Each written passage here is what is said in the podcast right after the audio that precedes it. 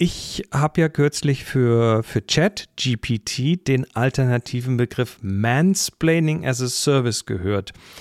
Das hat mir Moni gezeigt. Kam, glaube ich, irgendwie über Mastodon. Und dann habe ich mir überlegt, ob das zutrifft. Mansplaining oder, oder auf Deutsch Herklären ist, äh, ist zumindest in meiner Auffassung eher so das ungefragte Erklären, bei dem der erklärende Mann in der Regel einer Frau Dinge erklärt, von denen er ausgeht, dass er darüber viel mehr weiß als die Frau. Und ich bin dann in so ein Kaninchenloch gefallen und habe ChatGPT gefragt, bist du ein Herr Klärer? Und die Antwort war dann, ich bin eine künstliche Intelligenz und habe kein Geschlecht oder gesellschaftliche Rollen. Ich versuche immer so objektiv und präzise wie möglich zu antworten, ohne Machtsymmetrien auszunutzen. Ich bin hier, um zu helfen und zu unterstützen. Tja, dann dachte ich mir, das würde, das würde ein Mansplainer doch genauso von sich behaupten. Und deshalb habe ich dann nochmal nachgehakt. Würde ein Mansplainer das auch so sagen? Und dazu sagt ChatGPT dann, es ist möglich, dass ein Mensch, der als Mansplainer beschrieben wird, sich selbst so darstellt, dass er objektiv und hilfsbereit ist, ohne Machtsymmetrien auszunutzen. Es ist jedoch wichtig zu beachten, dass die Erfahrungen und Wahrnehmungen von Menschen, die von einem Mansplainer betroffen sind, möglicherweise anders aussehen können. Es ist wichtig, sich bewusst zu sein, dass Machtsymmetrien in der Kommunikation bestehen können und dass es wichtig ist, diese bewusst zu vermeiden und darauf zu achten, dass alle Beteiligten gleichberechtigt am Gespräch teilnehmen können.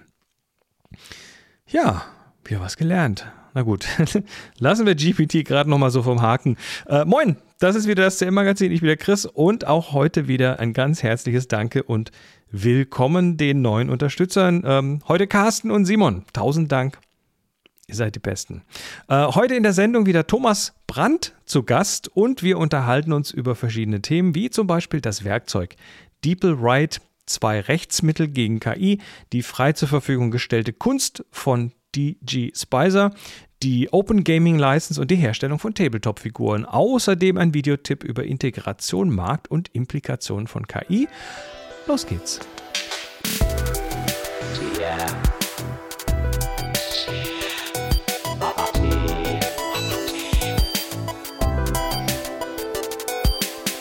Hallo. Guten Tag. Und diese tiefe Stimme. ist alles okay? Ja. Ähm, du bist ein bisschen, du bist ein bisschen, äh, bisschen erkältet heute. Ich bin ein bisschen erkältet, aber das ist einfach, das, ja. ich kann das halt einfach auch so. Das, das, das erwarten die Leute nicht von mir, weil ich eigentlich relativ hoch rede. ich, ich, hast du das mitbekommen, ähm, dass Holger und ich jetzt nur noch von dir reden als der, der ostdeutsche Lehrer? Nee, dieser ihr, ostdeutsche Lehrer. Ihr kriegt, ihr kriegt Ohrfeigen. Alle so geil. Ja, also, also das, geht, das geht zurück auf, auf eine Feedback-Runde, die ich vor Weihnachten eingeholt habe. Mhm. Und da hat eine, äh, eine Zuhörerin geschrieben, dass sie, wo habe ich, habe gefragt, wie, ob die Gäste wichtig und toll sind. Und ähm, dann meinte sie, ja, aber dieser, dieser Holger, den findet sie nicht so toll manchmal weil der immer mhm. nur so rummeckert. Mhm. Und äh, sie hätte gerne mal wieder eine Sendung mit diesem ostdeutschen Lehrer. Dankeschön. Dank, Dankeschön. Ich bin in Bayern, aber ist technisch gesehen auch im Osten. ähm, also das ist ja das Lustige, ne? Ich wohne südöstlicher von meiner Heimat, aber im Westen. Tja. Ja, also hallo, ich, ich danke für das Vertrauen. Dieser, dieser ostdeutsche Lehrer heißt Thomas Brandt. Genau. Und hallo. ab und zu ist er mal hier und heute die ganze Sendung lang ja. Ähm, und wir haben wieder so einen interessanten Mix ähm, aus natürlich KI, klar, und dann aber auch ein bisschen für was anderes. Du hast nämlich auch noch zwei Themen mhm. gemacht. Da bin ich mal gespannt. Mhm. Ich, ich, ich, bin so gar nicht auf deine Sachen vorbereitet und du so gar nicht auf meine. Ähm, Vorsicht. Vorsicht, es kann sein, dass ich auf deine Sachen vorbereitet bin. Naja, gut, äh, werden wir mal schauen. Ja, ja. Ähm, neues Tool. Ich habe ein äh, Tool entdeckt. Mhm. Oder es wurde mir kürzlich reingespielt. DeepL kennst du? DeepL kenne ich. DeepL ist, also, also zu Linguee, was ja so ein bisschen der Wurmfortsatz von DeepL ist, schicken wir die Schülerschaft, wenn sie Wörter nachschicken, nach, nachgucken sollen. Richtig, also DeepL ist ein Übersetzer und zwar einer der besten so online. Mhm. Die haben das, äh, die heißen auch DeepL wegen Deep Learning. Die haben das auch quasi schon richtig tief äh, vertieft, bevor noch ein paar andere das äh, mitbekommen haben, was das kann. Ähm, jetzt gibt es aber noch so eine Extension, die heißt DeepL Write. Mhm. Also deepl.com slash write. Und ja, was ist das? Das ist ein, ein äh, Grammatik- und Schreibstil-Aufhübscher, würde ich sagen. Ja, also es gibt ja so, kennst du Grammarly? Äh, Kenne ich, habe ich aber noch nicht wirklich reingeguckt. Ich vermute, dass das in einer ähnlichen Richtung geht. Ja, Grammarly guckt halt nach Grammatikfehlern tatsächlich. Und das hier scheint jetzt auch nach äh, Stilistikproblemen zu gucken. Tut es. Also du, du wirfst quasi, also es, es kann Deutsch und es kann Englisch in zwei Variationen, UK und US. Mhm. Und äh, du wirfst quasi auf der linken Seite, pastest du rein, deinen Text rein und auf der rechten Seite hast du dann die Möglichkeit und kannst auch quasi auf jeden Satz klicken. Also erstmal macht er so einen Grunddurchgang drüber, dann kannst du auf jeden Satz klicken und nochmal so Variationen davon aussuchen. Mhm. Was, was, was sagst du als Lehrer dazu? Mm, generell finden wir das nicht schlecht. Also ich habe das jetzt ein paar Mal benutzt. Das ist eine Beta, die ist auch jetzt noch, die kostet nichts, aber wahrscheinlich irgendwann vielleicht doch.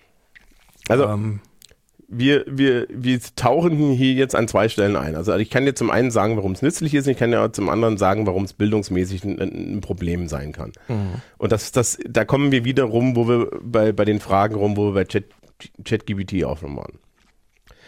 Ähm, und das ist eine ernsthafte Diskussion. Also in meinem Lehrerkollegium diskutieren wir über diese Dinge. Liebe, liebe Menschen, die ihr das hier hört, wenn ihr Kinder in der Schule habt und, und die Lehrer diskutieren das nicht, dann habt ihr ein Problem. Mhm. Weil das bedeutet, dass sie, dass, dass, dass, wenn darauf reagiert wird, mit Drakonik reagiert wird, und das ist nicht die richtige Reaktion, sondern man muss halt jetzt kognitiv mit, Strateg mit Strategien und so weiter darüber anfangen, sich damit zu beschäftigen, was das alles bedeutet. Mhm. Aber keine Sorge, wir Lehrer beschäftigen uns damit, nicht die Kultusbehörden, die, die, sind da, die werden davon in zehn Jahren überrascht. Wollte ich gerade sagen, die haben äh, das doch noch gar nicht. Da, müssen wir, da müssen wir uns überhaupt keine Illusionen machen. Das ist jetzt auch nicht, Thomas ist so düster und so weiter, sondern es ist wirklich so. Nee, da ja. bin ich, da, genau davon bin ich auch überzeugt. Ja. Also, wenn ich bei der Akademie für Lehrerbildung da vorbeifahre und frage, hier, hat denn schon mal jemand dazu jetzt was gemacht? Gucken, gucken mich vielleicht zwei Leute an mit, ah ja, das kennen wir, wollten wir was machen. Ja, aber so die obere Etage, so, was bitte? Ja. Naja. Ähm, also warum ist es gut? Es ist für eine Übungs es ist für Übungen total super, weil man eine zweite Meinung bekommt. Ne? Wie gesagt, mit dem Englisch machen wir das mit Grammarly zum Beispiel. Und das Tolle ist, wenn man da draufklickt, erklärt einem das Ding vielleicht auch, warum man das neu machen sollte. Und das wäre für mich eigentlich das Wichtige, hm. dass es das auch macht. Das äh, interessant ist, eigentlich, wozu es führt, ist, dass alle Leute am Ende schreiben, wie DeepL Write schreibt. Richtig. Was wiederum ein Problem sein kann, weil wir das Menschliche raus, rausaddieren, ja? Ich, also, ich frage mich jetzt aber, also ich habe jetzt da mal so ein, zwei Texte tatsächlich äh, damit massiert mhm. und ähm, ich weiß nicht, ob da tatsächlich dann so ein typischer Stil rauskommt, weil ich bekomme von dem Ding für jeden Satz, den ich da reinwerfe, irgendwie zehn Variationen, die man alle so schreiben kann. Also da ist nichts, wo ich sagen würde, das klingt jetzt wie DeepL. Das finde ich, aber das finde ich dann gut.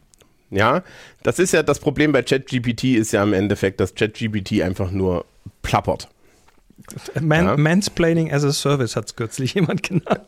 Äh, das, ja, nee, das finde ich, das ich auch nicht richtig, weil ähm, weil so, so schlimm ist es nicht, aber es plappert halt. Es ist ein Faselbot, wie ich ja. immer sage. Ja, es faselt halt. Ja. Ähm, wenn ich jetzt aber von, von DeepL mehrere Varianten eines Satzes angeboten bekomme, dann bleibt die Entscheidung, was für mich stilistisch in meinem Text bleibt, bei mir. Mhm. Und das finde ich gut. Ja. ja also die, das ist die erste Gefahr, dass du am Ende immer so DeepL-Sachen kriegst. Das Schöne ist dann übrigens auch, dass du als Lehrer das problemlos wahrscheinlich rauskorrigieren kannst, weil du dann weißt, ähm, das ist von DeepL, weil die Schülerschaft war nicht in der Lage, auf den richtigen Satz zu klicken. Das ist übrigens tatsächlich beim Fremdsprachenlernen so ein Problem. Kann ich als Englischlehrer sagen, wenn du den Leuten ein Wörterbuch gibst. Der Klassiker ist äh, Google Translate. Mhm. Ja, äh, die suchen ein Wort, dann suchen sie das Wort bei Leo, Google Translate und so weiter und dann nehmen sie immer das Wort, was nicht passt. weil die Sprachkompetenz, die du haben musst, um das richtige Wort zu nehmen, die haben sie ja nicht. Deswegen gucken sie nach. Also für, für das Publikum, wenn ihr mal eine Übung machen wollt, geht mal zu Leo. Ja, Leo ist, bei Leo ist es besonders schön. Ja, oder, oder könnt ihr auch bei Google Translate machen. Und gebt mal ein Möglichkeit. Und dann lasst ihr euch ins Englisch übersetzen. Da steht dann Possibility, Opportunity, Chance, Facility und so weiter. So, und alle diese Begriffe sind, kann man auch mit Möglichkeit übersetzen. Und ihr glaubt doch wohl nicht, dass irgendwie der durchschnittliche 18-, 19-Jährige oder auch nur 15-Jährige in der Lage ist, wenn er die Wörter nicht kennt, das richtige Wort aus der Liste rauszusuchen, ja? Ja, da kann er sich auch hinsetzen und würfeln. Und das ist genau das Problem dabei. Und also die kognitive Aufgabe bleibt hier übrig. Ich finde das jetzt überhaupt nicht schlimm. Also ähm, und ich fände es zum Beispiel auch legitim. Ich habe just in dieser Woche Seminararbeiten abgeliefert bekommen, wenn die Schülerschaft ihre Seminararbeiten nimmt, dort hineinkloppt und sagt, die sollen stilistisch verbessert werden, weil normalerweise sagen wir zu denen so und so, ihr sollt die zum Korrekturlesen geben. Und warum gebe ich die nicht die Bell zum Korrekturlesen? Wenn, ihr, Also wenn die sowieso legitim. Korrektur gelesen werden sollen, dann spielt es für Mhm. mich auch keine Rolle, wer das Korrektur liest oder was das Korrektur liest. Genau.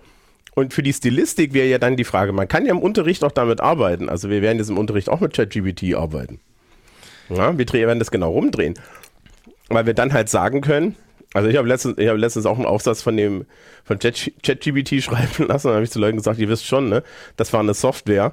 Jeder, der schlechtere Aufsätze schreibt als die Software, besteht den Turing-Test nicht. ähm, und dann muss ich den Turing-Test erklären. Ja, ist- Aber Ist, ist, dann, ist dann ChatGPT nicht für dich ein gutes Tool, dass du sagst, ich schmeiß da jetzt mal den Aufsatz rein und sag, fass mir mal zusammen?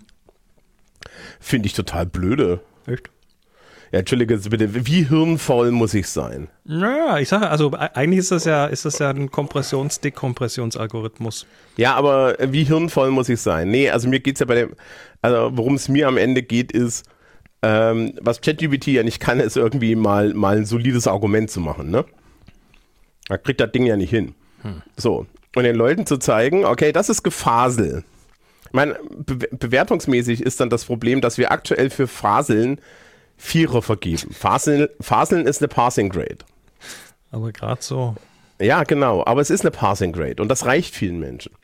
Und das wird sich halt dann irgendwie auflösen, weil das wir nämlich, ne, nachdem, nachdem wir Technik haben, die faselt, kann Faseln für Menschen kein Passing Grade mehr sein. Und damit haben wir es jetzt geschafft mit ChatGPT, das Leben aller Menschen, die irgendwie eine höhere Bildung anschreiben, äh, anstreben, ums Dreifache schwerer zu machen.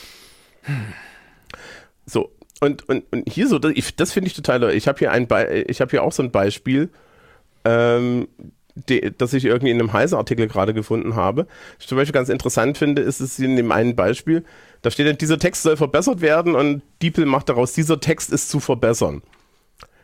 Das ist Ähm, nicht das Gleiche. das richt, also technisch gesehen ist es schon das Gleiche. Dafür, äh, äh, dafür müsste man halt wissen, dass ist zu auch im Deutschen ein, ein soll sein kann. Ja. Aber das Problem ist, die Stärke ist zum Beispiel nicht dieselbe. Ne? Ja, das meine ich. Also das, das unterscheidet Ja. sich in der Wucht. Ja. Genau. Und ne, hier ist ein Checken hinten und da steht überprüfen stattdessen. Das finde ich zum Beispiel besser oder so. Ähm, aber das ist, das ist was Gutes. Hier fängt, ähm, also, weil hier fängt so ein Diskurs über, über den Text an, über die Text, ne, damit kann man was machen. Mit, mit, mit, Chat, mit ChatGPT kannst du halt mal Texte generieren lassen und kannst sagen, so, jetzt gucken wir uns das mal an und, und machen mal eine Analyse, warum wa- ist es nur Gefasel, ja oder nein? Ne? Und warum ist es Gefasel? Und eine Textstrukturierung kriegt das ja wiederum sehr gut hin. So, das heißt, du kannst dir in Schülerschaft zeigen, guck mal hier, der Computer, der zeigt dir, wie man einen Text gut strukturiert. Der redet nur Quark. Aber, Aber gut Quark er strukturierten gut, Quark. Gut strukturierten Quark. Was im Übrigen in 95% der deutschen Jobs ausreicht, um als intellektuell angesehen zu werden. Ne? Also das gerade- ist ja dann. Ich habe gerade gut, gut strukturierter Quark wird der Sendungstitel, das ist klasse. Mhm. Na gut, lass, uns- lass uns mal weiter skippen ähm, Mhm. zum nächsten Ding. Äh, die, die Kunstszene legt Rechtsmittel ein. Ge gegen, gegen hier die ganzen Dingers. Richtig. Hast du das mitbekommen? Also hab, irgendwas habe ich gehört, ja. es gibt gerade in USA gibt's ein Class Action Lawsuit gegen, Mhm. gegen Stability AI, das sind die, die äh, Stable Diffusion machen, gegen Midjourney, auch so ein Generator, und gegen DeviantArt, die eigentlich bisher bei mir nur also als, als ähm, Kunstportal aufgetaucht sind, aber die Ja. haben wohl jetzt auch einen eigenen Generator am Start. Ähm, ja, die werden verklagt von, äh, von drei Künstlerinnen, weil es ist alles Diebstahl und ähm, es ist äh, ja Also die eine Seite sagt, ihr, ihr habt unsere Sachen gescraped und das geht ja gar nicht. Und ähm, außerdem macht ihr ja nur Collagen von den Sachen, die wir da reingeworfen haben. Mhm. Was nicht stimmt. Ähm, und mhm. Die Gegenseite sagt da, nee, das ist ja nur Software und das ist äh, Software ist in Amerika als Free Speech ähm, anerkannt und damit hast du äh, Freedom of Speech und äh, Fair Use und so weiter. Das ist die eine Sache, die gerade läuft. Und dann passt parallel dazu Getty Images, die große Bilderkrake, mhm. verklagt auch noch Stable Diffusion, weil auch da irgendwelche Getty Images im Dataset drin sind. Okay. also, also. Ähm, diese Idee, dass Software Free Speech ist, ist, ist eine Pest und ist grundsätzlich, glaube ich, eine dumme Idee gewesen in den USA. Aber die sind ja bekannt für sowas. Ähm, Warum? Finde, Erklär mal kurz. Nicht jeder Text ist freie Meinungsäußerung. Ja, Wetter, eine, eine, Wetter, eine, eine Wettervoraussage ist auch nicht Free Speech. So äh, was da ja passiert ist, ist, da ist Industrielobbying passiert und zwar von Social Media Firmen, die sich den Arsch bedecken wollten, weil ansonsten wären die ja für alles dran gewesen, was bei ihnen passiert. Das ist ja so ein bisschen der Hintergrund von dem ganzen Kram. Mhm. So. Ähm, die drei Frauen, die da klagen, haben vollkommen recht, weil ähm, ihre Bilder wurden genommen und ähm, wurden zumindestens ohne ihre Zustimmung sehr wahrscheinlich einem Algorithmus unterworfen. Ne? Die sind ja in der Datenbank gelandet. Das ist derselbe Grund, was Getty sagt. Mhm. Und darüber wird man das kriegen können. Also da habe ich keine Zweifel, dass das... Bist das, du dir da echt sicher? Ich bin mir da echt sicher. Und zwar über das Argument, dass sie dafür gefälligst Lizenzen zu bezahlen haben. Mhm. Es geht nicht darum, was sie mit den Bildern gemacht haben. Es geht rein darum zu sagen, hey, liebe Leute, ja, also das wäre ja ungefähr so, wie wenn ich jetzt auf deine Webseite gehe, deine ganzen Fotos einmal einsammle, mhm. ja, damit dann ein neuronales Netzwerk antrenne, das mir das ultimative Chris Marquardt-Bild macht. Ja. Das, äh, das ginge, wenn ich einen einheitlichen Stil hätte, den habe ich aber nicht. Äh, doch, das kriegen wir schon rausgerechnet. Und der, der Mensch, der mir das beigebracht hat, bist du. Oh, scheiße. Ähm, ja? Mist. manchmal. Aber ne? Dann, dann trainiere ich, ich trainiere damit halt so lange so ein Machine Learning-Kern, bis da hinten was rauskommt, was, äh, was irgendwie mir gefällt, ja, oder wo ich sage, da kann ich verkaufen und dann verkaufe ich das oder was. Mhm. Ja? Und dann fragst du dich, warum du eigentlich auf einmal, warum es auf einmal drei Sätze mit diesen, mit diesen wunderschönen Island-Wallpapers gibt. Ja von denen du zwei Sätze noch nie in deinem Leben gesehen hast. Von, von, so. denen, ich, von denen ich aber auch nicht mehr als fünf Sätze verkauft habe. aber einen darunter an mich jetzt sei nicht so. Dankeschön. Ja. Ähm, naja, ähm, also und das ist, genau, aber, aber das würdest du ja auch nicht lustig finden. Dann könntest du ankommen und sagen, aber hier ist aber Urheberrecht. Und ich glaube, das ist ein guter, das ist ein guter Weg. Weil man, diese Leute von Stable Diffusion und so weiter sind halt alle hingegangen und haben sich das einfach genommen. Mhm. Und das ist diese, das ist diese amerikanische Tech-Arroganz, die da drin steckt. Das Problem ist nämlich auch, wir drehen es mal rum, wenn die gefragt hätten, dann hätten sie bis heute kein Modell, weil nämlich alle Leute, die sie gefragt hätten, Nein gesagt hätten und aus guten Gründen. Mhm. Ja, so. Und das ist mal eine Diskussion, die muss so geführt werden. Es ist ja, ja, dazu ist dann auch die Sache, äh, danach am Ende zu sagen, das ist eine Collage. Hm, Right to Remix gibt es aber auch nicht wirklich. Und es ist halt immer ein Remix. Und da ist wieder das Problem, dass die Leute, die diese Dinger herstellen, ja, im Endeffekt sich ja heimlich darauf berufen. Ja, dass sie nämlich sagen, ja, das ist ja, es generiert ja nichts Neues. Das, behau ja, das behaupten sie ja nicht, sondern es macht ja nur eine Datenverarbeitung. Wenn es nur eine Datenverarbeitung ist, sind die Ursprungsdaten da irgendwie drin. Wenn, sie, wenn es jetzt was Neues macht, müsste man dem Gerät, ja, müsste, müsste das Gerät beweisen, dass es eigenständig kreativ ist. Das ist technisch nicht möglich. Und deswegen beißt sich die ganze Sache in den Schwanz. Hm. Ich äh, bin gespannt, was, was mhm. in dem Rahmen jetzt interessanterweise passiert. Ähm, ist, dass sich, und zwar schon seit drei Jahren, ein neues Lizenzmodell gerade etabliert. Mhm. Die sogenannten Rails.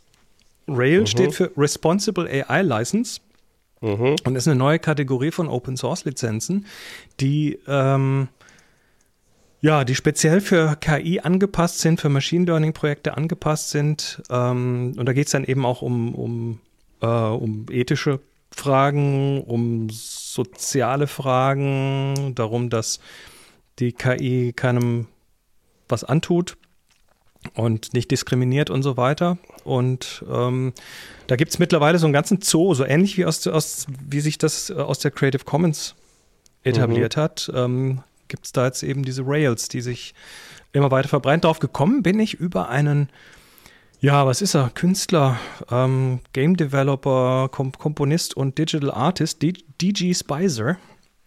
Ähm, das ist nämlich jetzt einer, der kommt aus New York und der hat, ähm, ja, der hat sich mit dem Thema KI schon länger beschäftigt und ähm, der hat seinen eigenen Stil tatsächlich in, äh, in ein großes KI-Modell reintrainiert und das verschenkt er jetzt. Oder gibt er jetzt her unter einer Open Rail License. Fand ich ganz mhm. interessant. Kann man mal, kann man mal äh, angucken. Ich verlinke das mal. Ja, aber das Spannende da ist ja, ne, die Idee kommt jetzt, nachdem einfach mal alles in der Welt ist. Und das ist, äh, also, was ich mir ja mal wünschen würde, ist, dass die Leute irgendwie mal Dr. Strangelove gucken und irgendwie mal verstehen. Hm. Ja, und mich, mich nervt wirklich mittlerweile bei diesen, bei diesen ganzen, insbesondere amerikanischen Tech Bros.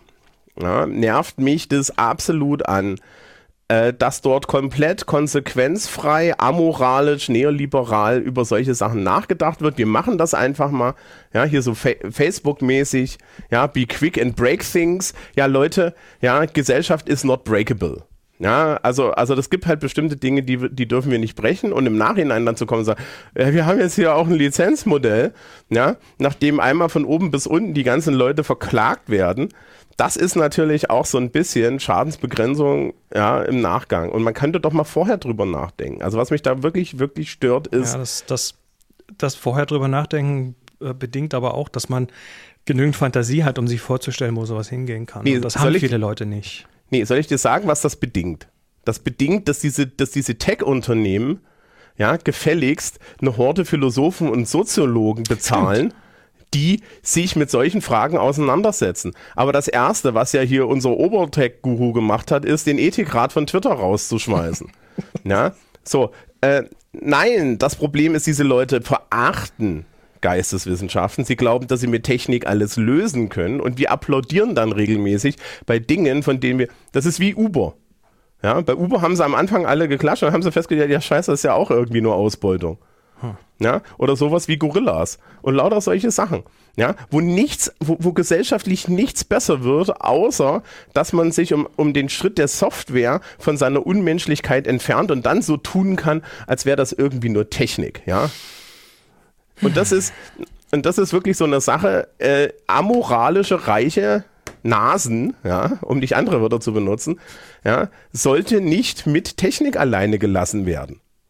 Und irgendwann müssen wir uns als Gesellschaft auch mal damit auseinandersetzen, dass das eine ernsthafte Gefahr für die Welt ist. So, ja. Oh, übrigens, mein, mein, mein Fun Fact der Woche hat damit grenzwertig zu tun. Peter Thiel, der ja so der, der Posterboy dieser ganzen Sache ist, ja, ja, also zum Thema amoralische Menschen, die philosophisch nichts an den Füßen haben. Ähm, Peter Thiel hat ja die ganze Zeit Kryptowerbung gemacht und hat schon Ende 2020 schon eine komplette Kohle. Vorher, ja, ja, ja, genau. So, so und das, das sind die Leute, die dann beklatscht werden. Ja, das, das finde ich so, so, ich reg mich jetzt nicht weiter auf. Wir, wir, wir lassen es jetzt einfach mal so stehen. Ähm, mhm. äh, Feedback übrigens gerne auf hi.cmmagazin.com. Also sollte, sollte euch das jetzt angeschubst haben, dann ja, schreibt hi.cmmagazin.com einfach in den Webbrowser rein. ähm, du hast noch zwei Themen mitgebracht. Ich habe zwei Themen mitgebracht. Lass mal hören. Los, komm, wir bleiben bei Lizenzen. Bei okay. Lizenzdrama. Gut. Das passt so schön. Ähm, Hast du schon mal Rollenspiel gespielt?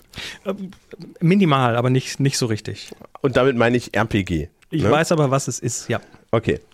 Ähm, also Roleplaying Games äh, ist so die Idee, man sitzt um den Tisch herum und erzählt mit seinen Freunden eine Geschichte. Mhm. Und für viele, viele Menschen heutzutage im Internet ist es interessanterweise das älteste Rollenspiel, was es jemals gab. Ja, der wirklich der Urvater des Rollenspiels. Also es gibt zwei Urväter des Rollenspiels. Eigentlich nämlich D&D, Dungeons and Dragons Ja. und das schwarze Auge, DSA. Ja. Weil es ist total ironisch, wir haben es in Deutschland auch erfunden. Der Witz ist, die Echt, die kommen von beide D- aus Deutschland? Nee, DSA ist deutsch und Ah, okay. D&D ist amerikanisch. Hm, Okay.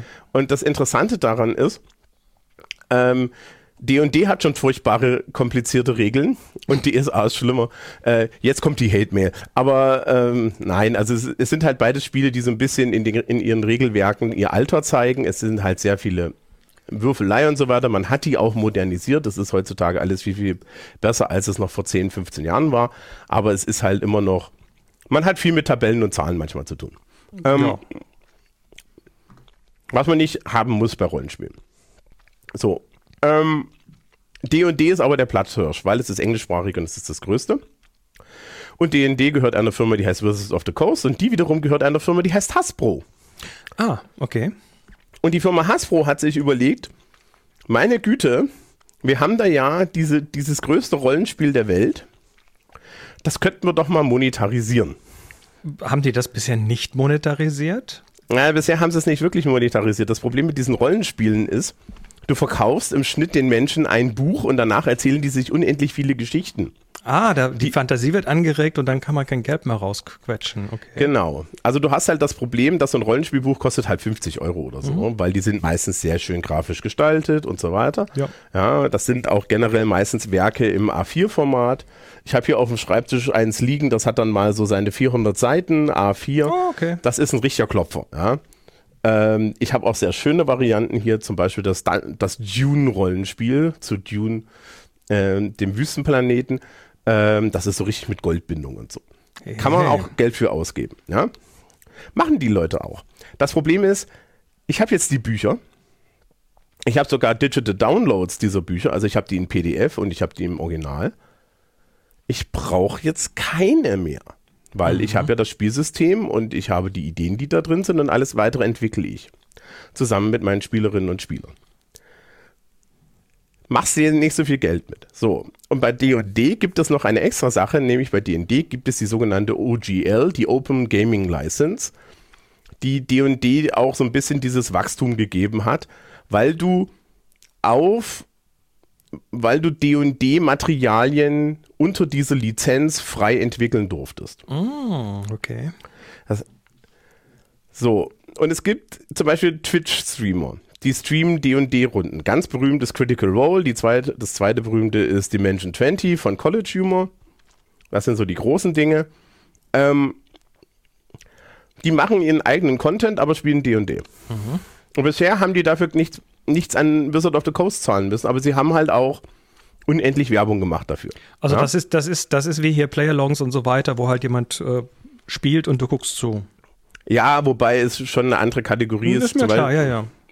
Aber bei Critical Role hast du halt äh, äh, acht Menschen mit Schauspielausbildung, die Voice Actors sind.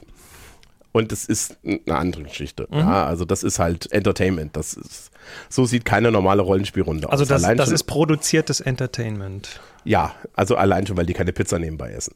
Mhm. Ja, und nicht die Hälfte der Zeit irgendwie privat Quatsch machen. Oder über Regeln diskutieren. Ähm, das machen sie manchmal, aber auch Okay. nicht so viel. Ne? Aber so, und es gibt jetzt zum Beispiel ein weiteres Produkt, das heißt Beyond D&D.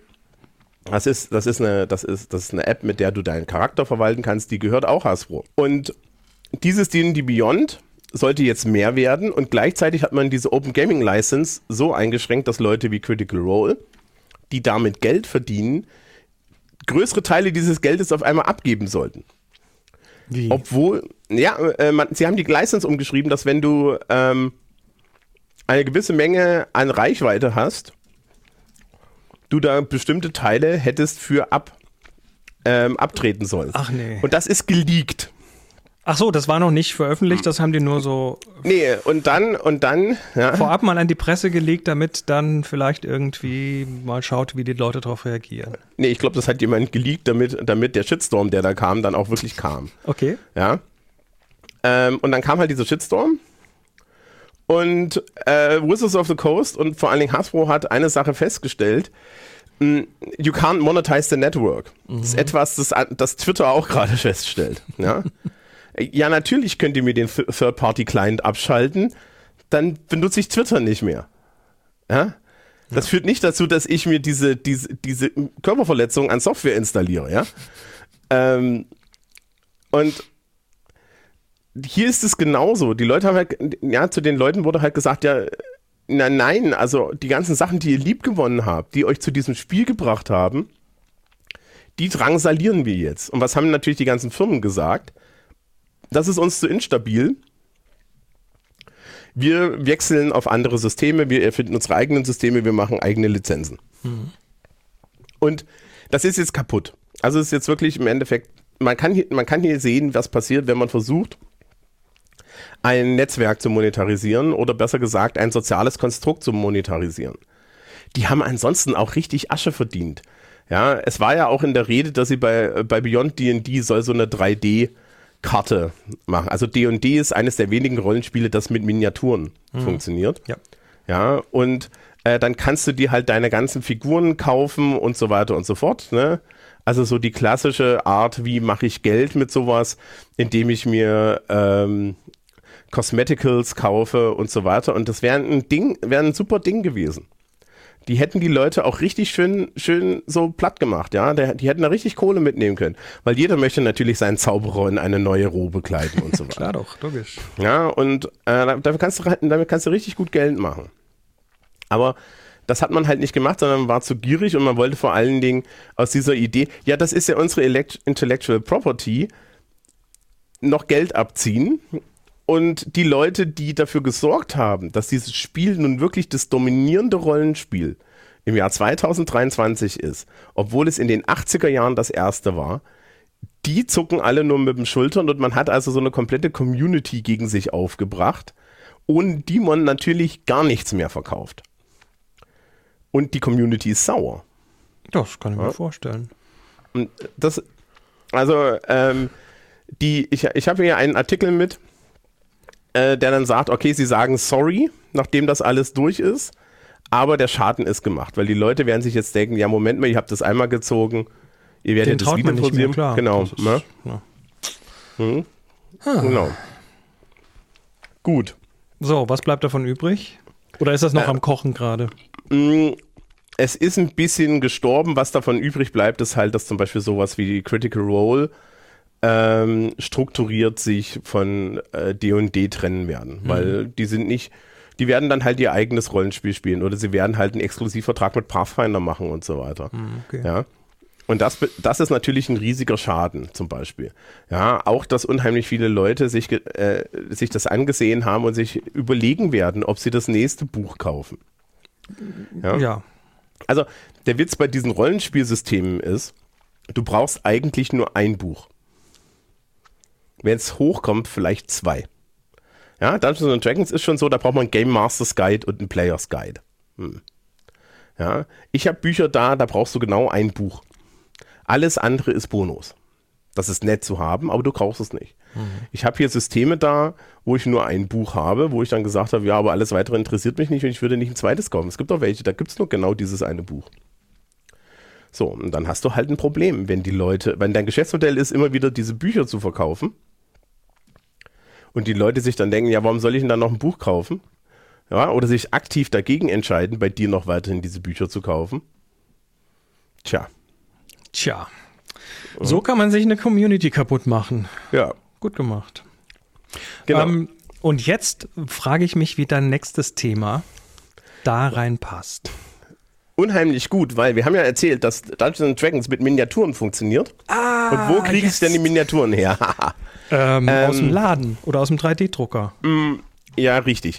Ähm, also es gibt es gibt tatsächlich, wenn ihr, wenn ihr D&D-Miniaturen braucht, ist der Klassiker eigentlich immer Hero Forge. Die stellen dieses D&D-Zeug her. Also da kaufst du dir deine Wizards und deine Elfen ja, ich, und was auch immer. Ich spiele nicht D&D, ich spiele ja Tabletop. Okay. Weißt du, was Tabletop ist? Mm, nee. Gut. Also das Problem mit Tabletop ist, dass das eigentlich ein schlechter Begriff ist, weil äh, Rollenspiele Tabletop kenne ich aus der Fotografie.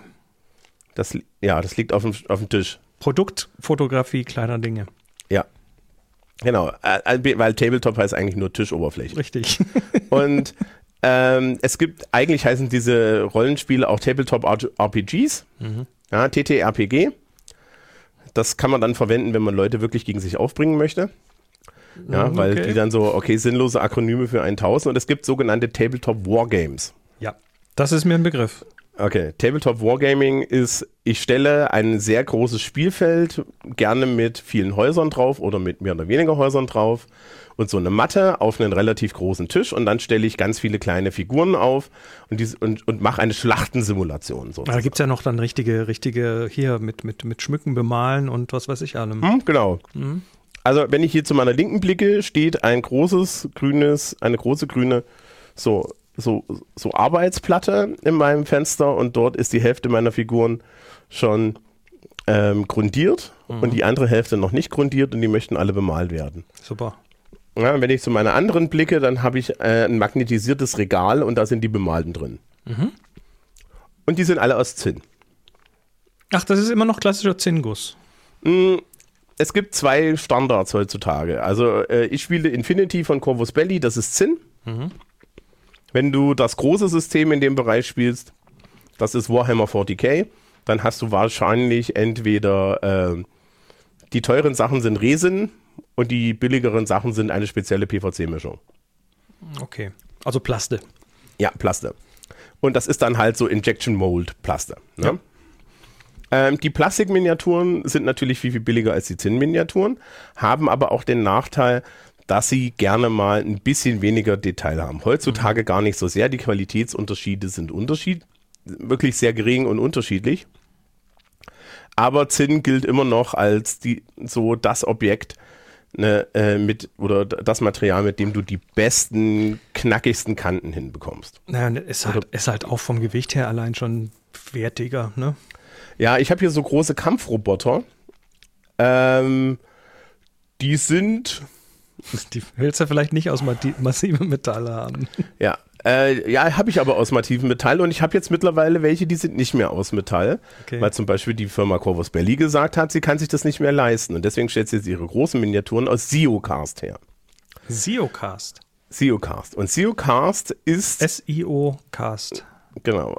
Ist eine Technologie, die jetzt so langsam diese Miniaturenwelt so ein bisschen ähm, erobert weil sie den Sweet Spot zwischen Plastik, also leicht und kostenschonend herstellen und hohem Detailgrad weitaus besser äh, hinbekommt als die klassischen PVC-Miniaturen und weil es natürlich auch einfacher herzustellen ist als Kunstharz, also Resin.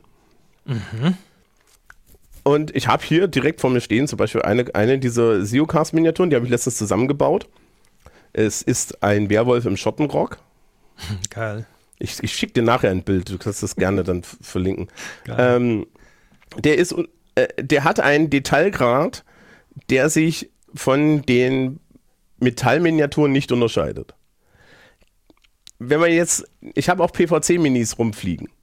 Das ist ein signifikanter Unterschied. Es ist wirklich ein Qualitätsunterschied. Und diese Siocast-Sache, ist jetzt also ein neuer Weg, wie man kostenschonender diese Miniaturen herstellen kann. Ich gucke es mir gerade auf deren Webseite an. Also das sieht mir so aus wie so ein, ja, wie so ein System basierend aus ähm, einmal dem, dem Casting, also sprich dem äh, mhm. Gussform machen und dann einer entsprechenden äh, speziellen Injection Molding Maschine, die das dann irgendwie alles mit den richtigen Materialien zusammen gut hinbekommt. Genau. Du kannst äh, die, die Gussrahmen recyceln. Aha. Und man kann halt selber mit Hilfe von 3D, 3D-Druck und, und so weiter, kann man aus den eigenen 3D-Renders ähm, direkt seine eigenen. Ach, du kannst da auch einfach was hinschicken, einen 3D-Model und sagen, macht mal 50 Stück davon oder so? Nee, also SEOcast verkauft die Maschine. Okay. Ach so, ja, okay. Aber du gehst, dann, du gehst dann als Unternehmen hin Du gehst als Unternehmen hin und sagst, okay, ich kaufe mir so eine Zeocast-Maschine. Ah, verstehe. Und diese, äh, und diese Molds, also diese, diese Formen, die kannst du dann selber herstellen. Das heißt, äh, du, du kannst quasi, wenn du so, so Maschinen hast, kannst du dann einen Service anbieten für, was weiß ich, Kleinserien von irgendwelchen sehr fein detaillierten Spritzgussteilen. Genau. Äh, genau, könntest du auch. Oder natürlich, wenn du jetzt so eine Miniaturenbude bist, ne? kannst du das dann einfach selber mit Mhm. einer Maschine, kannst du halt dein Roll, dein Tabletop losstarten und dann einfach nur vergrößern. Also ich habe vor einiger Zeit ein deutsches Tabletop gesehen, die frisch angefangen haben. Ist auch ein Sci-Fi-Tabletop. Das heißt Rapture. Ich habe schon mal gespielt, ist gar nicht so schlecht. Ähm, die machen nur SEO-Cast. Ah, Und das okay. wäre früher nicht möglich gewesen. Also wenn du dir überlegst, dass früher die, Einstiegs-, die Einstiegshürde als Firma in dieses Segment äh, gewesen ist, ich lege mir entweder Zinnguss zu, also mit Zentrifugen und so, ja, Ja. oder ich brauche irgendwie eine, eine PVC-Spritzgussmaschine und das ganze Know-how. Das ist jetzt alles viel, viel einfacher geworden. Ja, das ganze Know-how, das vor allem das Formen machen, ist da ja beim, beim Spritzguss irgendwie teuer. Also äh, Ja. hier, hier ähm, sieht das wirklich geil. Also ich finde, das sieht super geil und detailliert aus hier. Ähm, das, das ist so modernes, modernes Manufacturing. Ja. Und das Ganze, ja, Und geht erst Inter- mit den ganzen Entwicklungen. Ja, das ist cool. Und das Interessante ist, sie sind auf den Markt gekommen und hatten einen relativ weichen Kunststoff, wo es dann Beschwerden gab, dass zum Beispiel so Schwerter und so weiter sich alle biegen. Und deswegen wurde dann auf Feedback der Firmen hinterhergegangen und man hat eine härtere Mischung gemacht, sodass dann zum Beispiel so ein, so, so hier mein, mein, mein Werwolf im Schottenrock hat auch ein großes Schwert und das ist nur ganz leicht biegbar. Äh, und das heißt, es wird hier auch, es findet ja auch noch Entwicklung statt. Und wenn man halt den Bedarf hat, in kleinen Serien Miniaturen herzustellen oder generell den Bedarf hat, mit hohem Detailgrad, Pl Pla ne, für einen Plastikguss im hohen Detailgrad, dann ist COCast, denke ich mir, so ein bisschen die Zukunft, weil es, ich, du hast, du hast dann ein Bild von der Maschine, ne? die Maschine ist im Endeffekt so Kühlschrankgröße. Ja, das ist nicht wirklich groß. Ja, also das ist so auf dem Level, wo ich heutzutage als, ne, als Hobbyist und so weiter oder als Hackerspace mir überlegen kann, na, ich habe einen 3D-Drucker und so weiter und das wäre das, ne- ja, das wäre vielleicht auch noch was. Cool. Für den Makerspace. Klasse. Ja. Ähm, ja, ich habe zum Rausschmeißen noch ein kurzes, äh, einen kurzen Videohinweis und zwar ähm, gucke ich immer wieder mal immer wieder mal Videos von David Shapiro. Das ist ein ja so ein, so ein KI-Mensch, der sehr gut erklärt und auch vormacht, wie solche Sachen funktionieren beziehungsweise was sie so für Impacts haben. Der hat gerade ein Video rausgebracht. Das ist so, so eine knappe Dreiviertelstunde lang, äh, wo er sich mal über quasi über alles, was das gerade so an an Auswirkungen hat, ähm, mal laut Gedanken macht. Und ich fand es sehr, sehr, ja, sehr aufschlussreich. Da geht er erstmal so über diese ganzen Integrationen dieser Chatbots hauptsächlich. Also, wo wird das landen von hier Microsoft Office über Webbrowser? Was wird es in den verschiedenen Dingen machen? In Mobiles, in Smartphones, in, im Smart Home, im Auto, im, äh, in der Robotik und so weiter. Ähm, geht dann über die Landschaft. Was gibt's denn da eigentlich? Also, wer, ähm, ja, wer spielt mit? Und ganz zum Schluss dann nochmal äh, so, ja, so ein Blick auf die, auf die Auswirkungen. Was hat das in, mit Jobs, was wird das mit Jobs machen, was wird das mit unserem täglichen Leben tun? Äh, wo geht das hin im Education-Bereich, im Business-Bereich, im Militärbereich und so weiter? Und ähm, das habe ich gerade kurz bevor wir hier aufgenommen angeschaut und dachte, oh, das muss ich hier mit reinnehmen. Das ist, äh, das ist Food for Thought und da, davon sehr viel. Tja, Ja. Gut. Hat er auch, hat er auch den, den Killer-Einsatz für Deutschland gesagt? Gibt es da einen Killer-Einsatz? Ja, also ich meine, du, hast, mir- du bestellst mich ja auch immer für die düstere Seite. ähm, der Killer-Einsatz für Deutschland ist natürlich ganz einfach. Wir haben Überalterung und wir haben sehr viele alte Menschen, die ansonsten Quatsch im Internet anstellen und deswegen tauschen wir heimlich hinten ihre Social-Media-Accounts gegen ChatGPT aus, ja, damit sie sich gefahrlos über, äh, mit jemandem unterhalten können, der sie definitiv nicht aufhetzt. Und damit der böse, böse Spam und die bösen Phishing-Attacken dann auch bloß noch von irgendwelchen Ja. Simulatoren kommen. Ja. Das ist ein schöner Genau. Gedanke. Thomas, ich, ich freue mich, dass du da warst. Bis zum nächsten Mal. Ciao, ciao. Tschüss. Ja, das war's. Schön, dass ihr wieder dabei wart. Und Nochmal danke an Carsten und Simon für die Unterstützung und überhaupt an alle, die hier unterstützen. Äh, dann gab es noch ein Feedback von Markus und Nena, zumindest steht das da. Äh, kleine Taschenlampe brennt, zeigt mir den Weg zum Audiofile.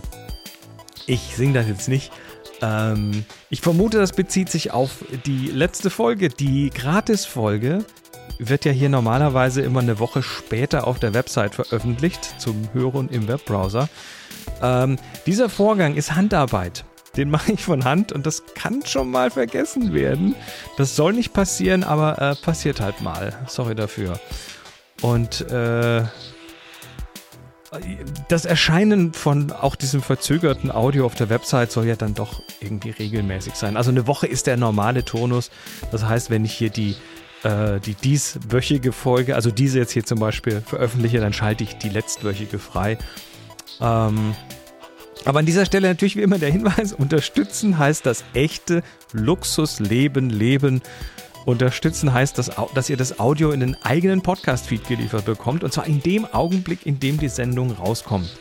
Letzte Woche gab es da eine Verspätung, ja, ähm, aber dafür habe ich jetzt die letzten beiden Folgen, nämlich die, die 46, du mich auch, und die Folge 47, Karl Klammer, auf äh, cmmagazin.com freigeschaltet.